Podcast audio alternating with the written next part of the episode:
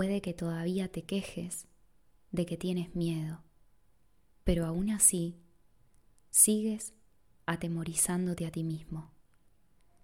He indicado ya que no puedes pedirme que te libere del miedo. Yo sé que no existe, pero tú no. Si me interpusiese entre tus pensamientos y sus resultados, estaría interfiriendo en la ley básica de causa y efecto, la ley más fundamental que existe. De nada te serviría el que yo menospreciase el poder de tu pensamiento. Ello se opondría directamente al propósito de este curso.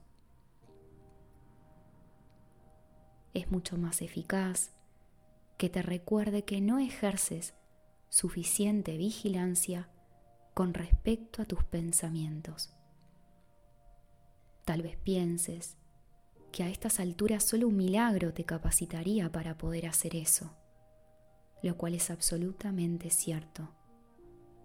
No estás acostumbrado a pensar con una mentalidad milagrosa, pero se te puede enseñar a pensar de esa manera. No puedo permitir que dejes de vigilar a tu mente, ya que de otro modo no podrías ayudarme.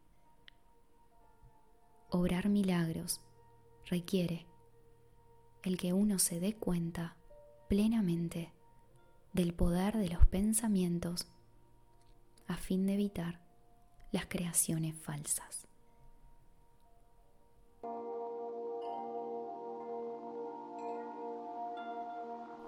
Un curso de milagros.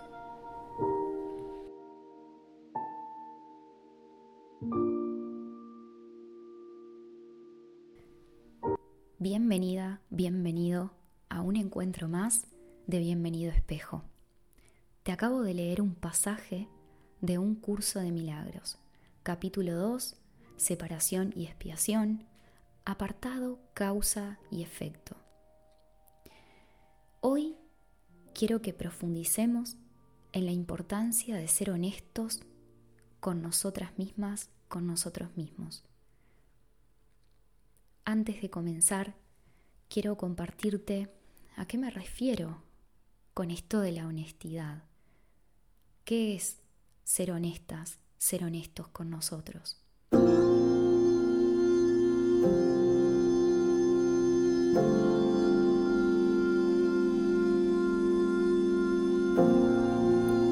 Por lo que vengo explorando en mi camino y también en mis acompañamientos,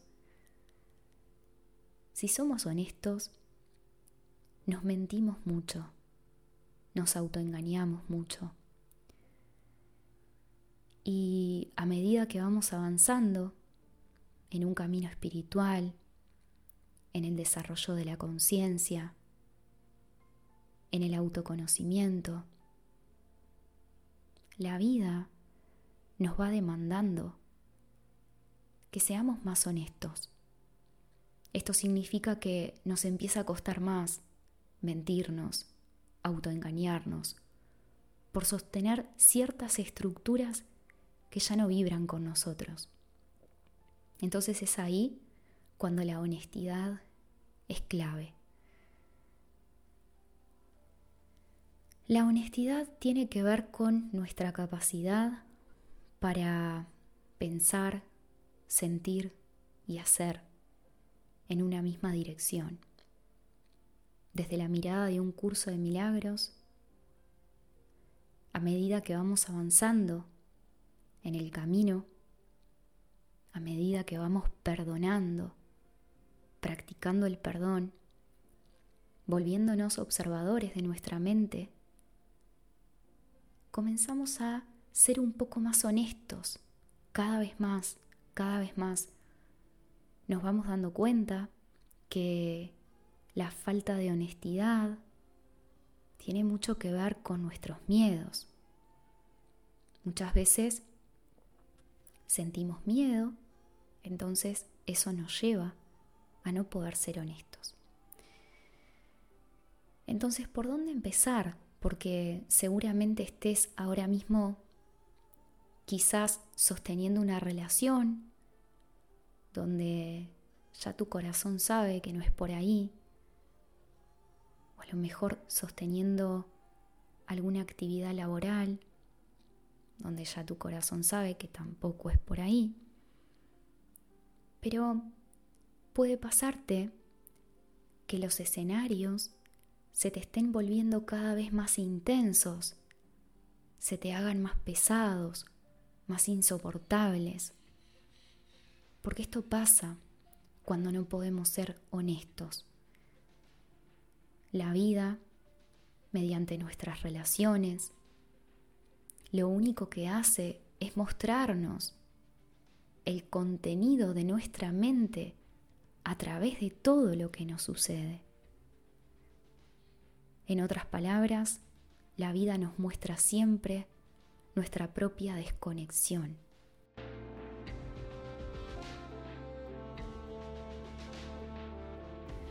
Entonces, ¿por dónde empezar a practicar todo esto de la honestidad? Y por otro lado, también quiero contarte por qué es tan importante que seamos honestos. Empiezo por el segundo punto. Cuando no somos honestos con nosotros,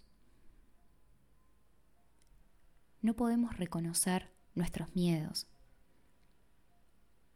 Entonces, tenemos la tendencia a autoengañarnos. Cuando hacemos esto, nuestra mente hace de las suyas para comenzar a proyectar afuera de nosotros algo que es nuestro. Cada vez que nosotros nos autoengañamos y no reconocemos nuestros miedos, nuestra mente tiene la, tendencia a proyectar más. Eso significa que podemos estar en medio de una situación y creer que la causa de cómo nos sentimos está afuera de nosotros. ¿Y esto en qué consiste? Te voy a poner un ejemplo. Si ahora mismo estás en una relación y sabes que esa relación ya no va para más, que ya es hora de que cada uno se abra, haga su camino, en fin, que ya no estás creciendo, que no es por ahí, pero tenés miedo a la soledad. Y ese miedo está muy presente porque te imaginas estando solo, te acostumbraste a tus rutinas en pareja. Mal o bien, con tal de no conectar con el miedo a la soledad, esa relación continúa. Sobre la base de ese miedo, cualquier conducta, cualquier estrategia que desarrolles desde la perspectiva de un curso de milagros es una fabricación. ¿Qué va a empezar a pasar? vas a intentar controlar la situación hasta tal punto que pueda cambiar y que no conectes con ese miedo a la soledad. Todos hemos estado ahí, en mayor o en menor medida, intentando convertirnos en alguien que no somos con tal de sostener una relación, o intentando cambiar al otro y culpándolo de absolutamente todo con tal de que la relación continúe, cuando en el fondo si somos honestos y sinceros, nuestro miedo a la soledad nos estanca. Entonces, mira conmigo, ¿qué sería proyectar esto que te cuento? Empezás a llevar todo tu foco de atención afuera, traes imágenes mentales de recuerdos pasados de por qué la relación no funciona, traes imágenes futuras de en quién te tenés que convertir para que la relación funcione, estás totalmente poniendo el foco afuera y eso te hace distraer de lo que realmente está pasando, que es el miedo a la soledad. Entonces, ¿cómo sería practicar la honestidad en esta situación? Pararte, respirar,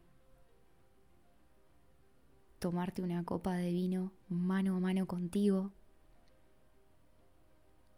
y empezar a darle lugar a este miedo. Reconozco que tengo miedo a la soledad. Reconozco que ahora mismo no me siento preparada, preparado para dar un paso más, para dejar esta relación. Lo reconozco. Y lo que empieza a suceder después de reconocer tu miedo es que vas a comenzar a conectar con tu poder personal.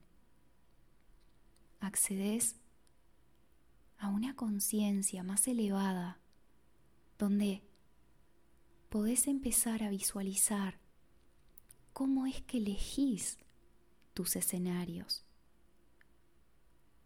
cómo es que fabricás tus miedos porque a lo mejor este miedo a la soledad es una ilusión. Un curso de milagros nos dice que nuestros miedos son ilusorios. Nos invita a examinarlos. Y examinar nuestros miedos nos lleva sí o sí a poder ser honestos con nosotros. Porque de lo contrario, vamos a sentir miedo de nosotros mismos. Miramos en nuestro interior y nos da miedo mirar ahí, porque sabemos que estos miedos están, pero no somos capaces de mirarlos.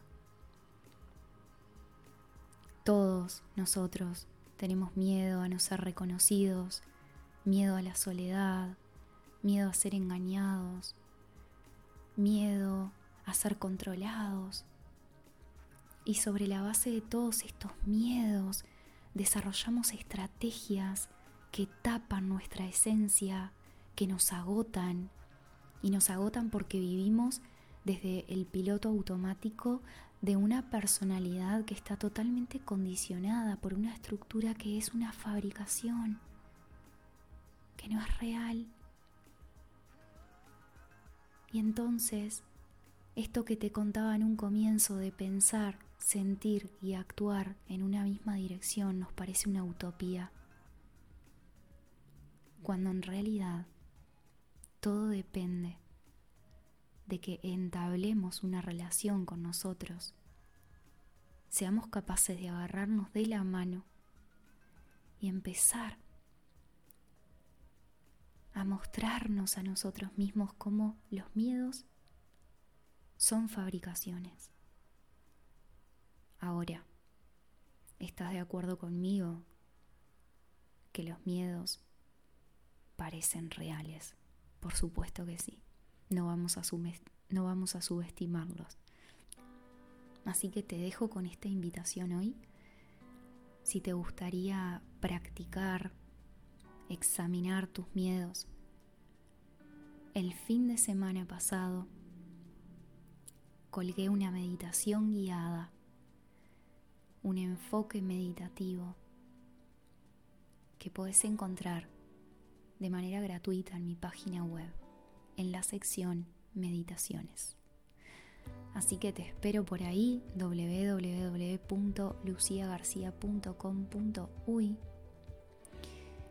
Nos volveremos a encontrar en cualquier oportunidad.